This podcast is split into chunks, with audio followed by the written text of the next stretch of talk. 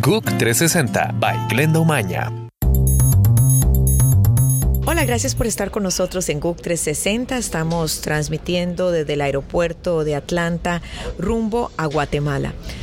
Les cuento que el Congreso de Estados Unidos aprobó hoy el crucial presupuesto federal y envió el texto del proyecto para que el presidente Donald Trump lo firme y poner fin al segundo cierre temporal del gobierno en tres semanas.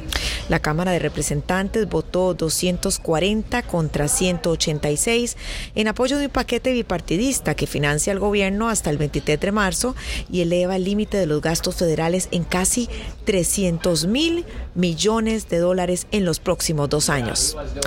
Pasamos a Perú, que declaró emergencia sanitaria a 31 comunidades nativas amazónicas de la región Loreto tras el consumo de agua contaminada.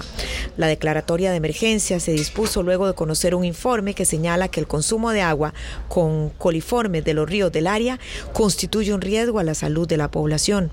Las 31 comunidades indígenas suman una población de más de 20.000 habitantes.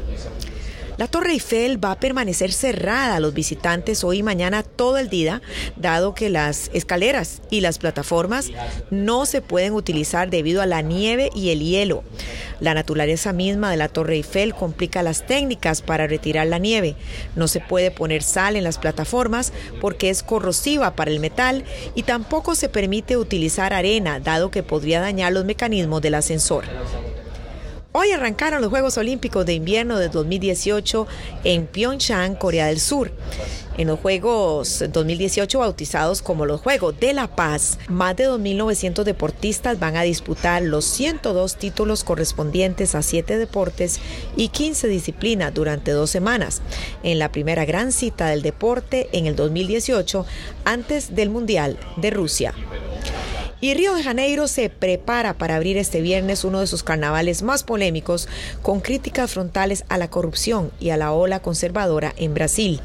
Los brasileños han demostrado su enorme creatividad a la hora de disfrazarse. Los más ingeniosos han optado por vestirse de Bitcoin, del mosquito que está propagando la fiebre amarilla o de maletines llenos de dinero robado.